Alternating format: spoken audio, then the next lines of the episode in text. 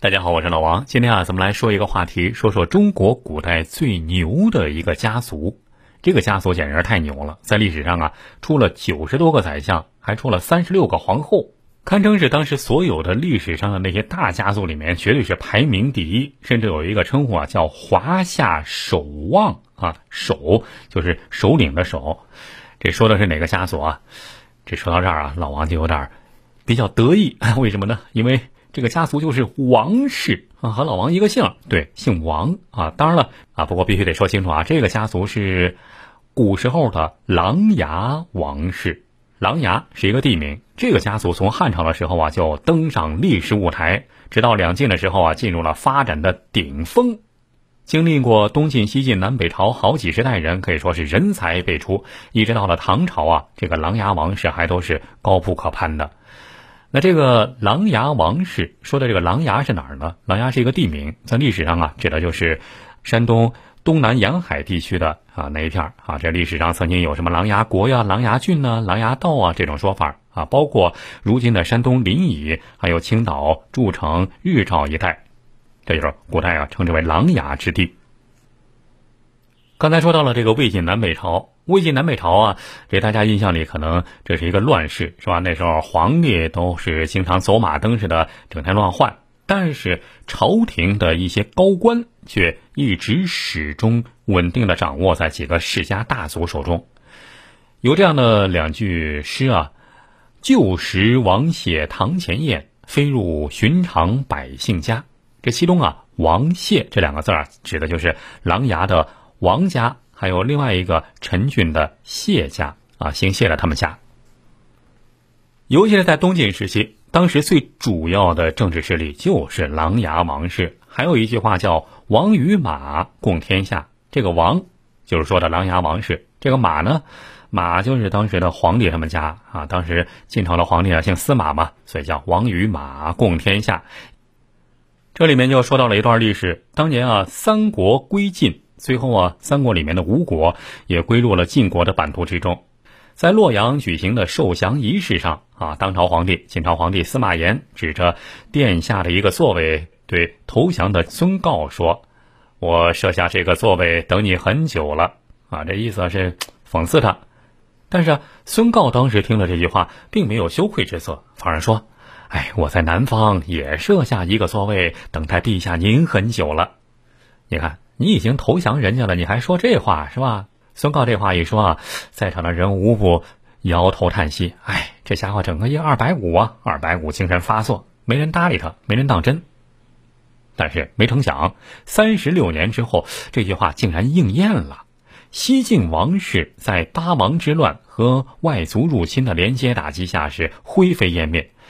眼看着中原地区已经待不下了，这山东的琅琊王司马睿就带着一票人马呀，就跑到了跑到南方，一直往南跑，跑到了当年孙告的地盘啊，就是当年吴国的地盘你看这世界上，这乌鸦嘴有时候还挺灵的。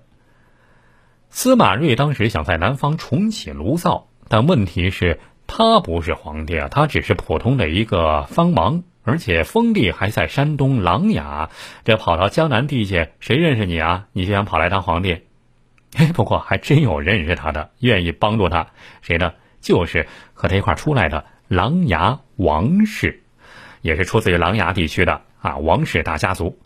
就这样，公元三百一十七年三月初三，按照当地的风俗呢，百姓和官员都要到长江边上去祈福消灾。话说这一天，司马睿坐上华丽的轿子，高举着琅琊王的旗号，然后这前面的一仗队鸣锣开道，后面呢从北方一块跟他过来的名士啊、名流啊啊也跟在他后面撑着场面，浩浩荡荡开到江边。最重要的是，在他两边站着两个人，谁呢？是兄弟俩，一个叫王导，一个叫王敦。这两个人，这兄弟俩正是当前琅琊王氏里面最有名的两个人，号称是王氏双子星。这前来祈福的江南士族全都震惊了啊！王导、王敦都出现了，连名满天下的琅琊王氏都已经服了，那咱们还不赶紧套套近乎？就这样，在琅琊王氏的帮助下，强龙就这样压住了地头蛇，司马睿从此开启了他的东晋王朝。这说到这儿啊，可能有朋友会问：这琅琊王氏到底是什么来头？就这么牛吗？你还别说啊，这琅琊王氏的祖上就很牛。据考证啊，这老王家的始祖是东周灵王的太子姬晋啊，也算是这个天子后裔。琅琊王氏有几个有几个祖先挺有名的，王翦、王贲、王离。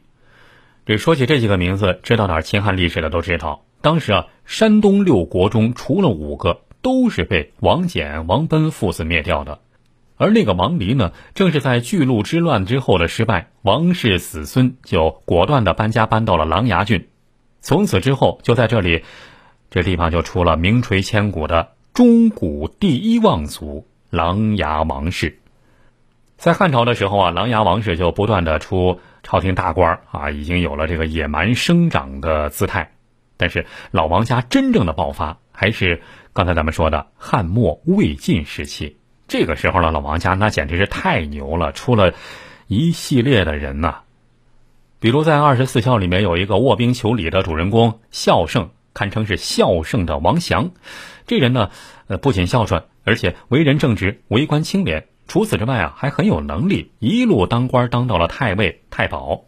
包括这个王祥的亲弟弟王览也很厉害，能力出众，最后呢也官至太中大夫。当时这个魏晋南北朝的时候很有名的这个竹林七贤里面也有啊，姓王的王戎，据说不仅长得秀气，长得非常帅啊，文章写的也很好，而且还有军事才能。呃，灭吴国的大战中就有他的一份功劳，最后官至司徒。除此之外啊，还有封疆大吏王成、王导、王敦等等。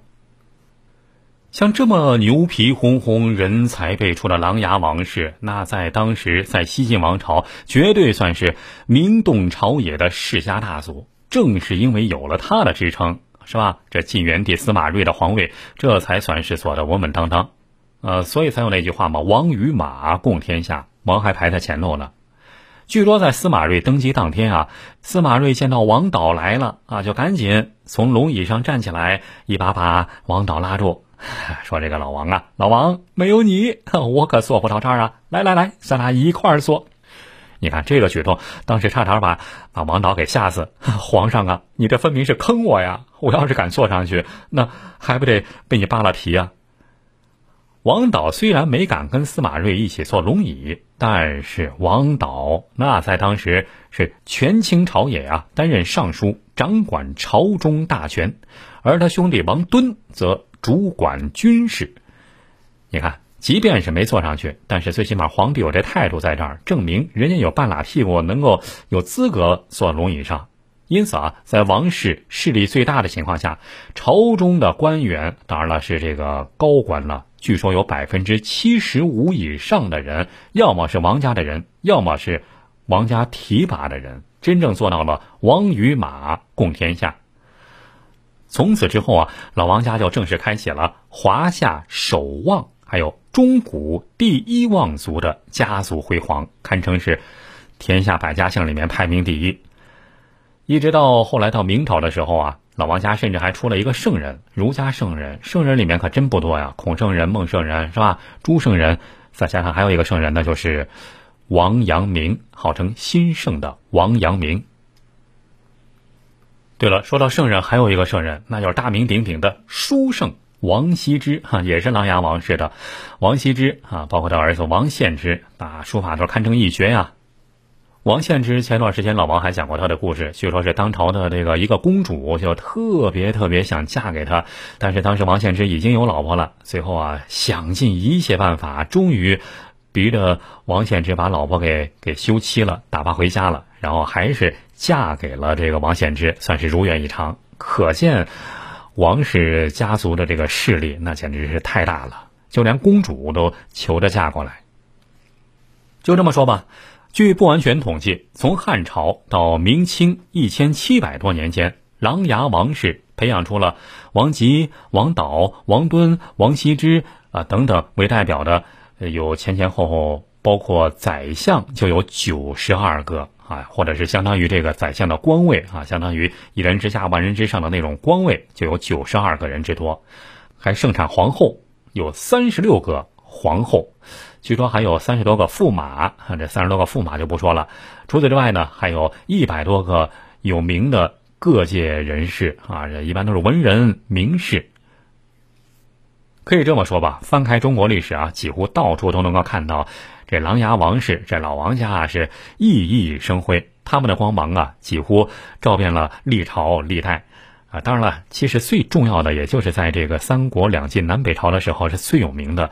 呃，慢慢到了后来啊，到了隋唐的时候，由于朝廷啊对世家大族的打压，害怕他们厉害啊，所以啊后来慢慢的就。就比较平淡一点了，没有以前那么厉害了啊，但是还是很厉害，是吧？就包括刚才咱们说的王阳明啊。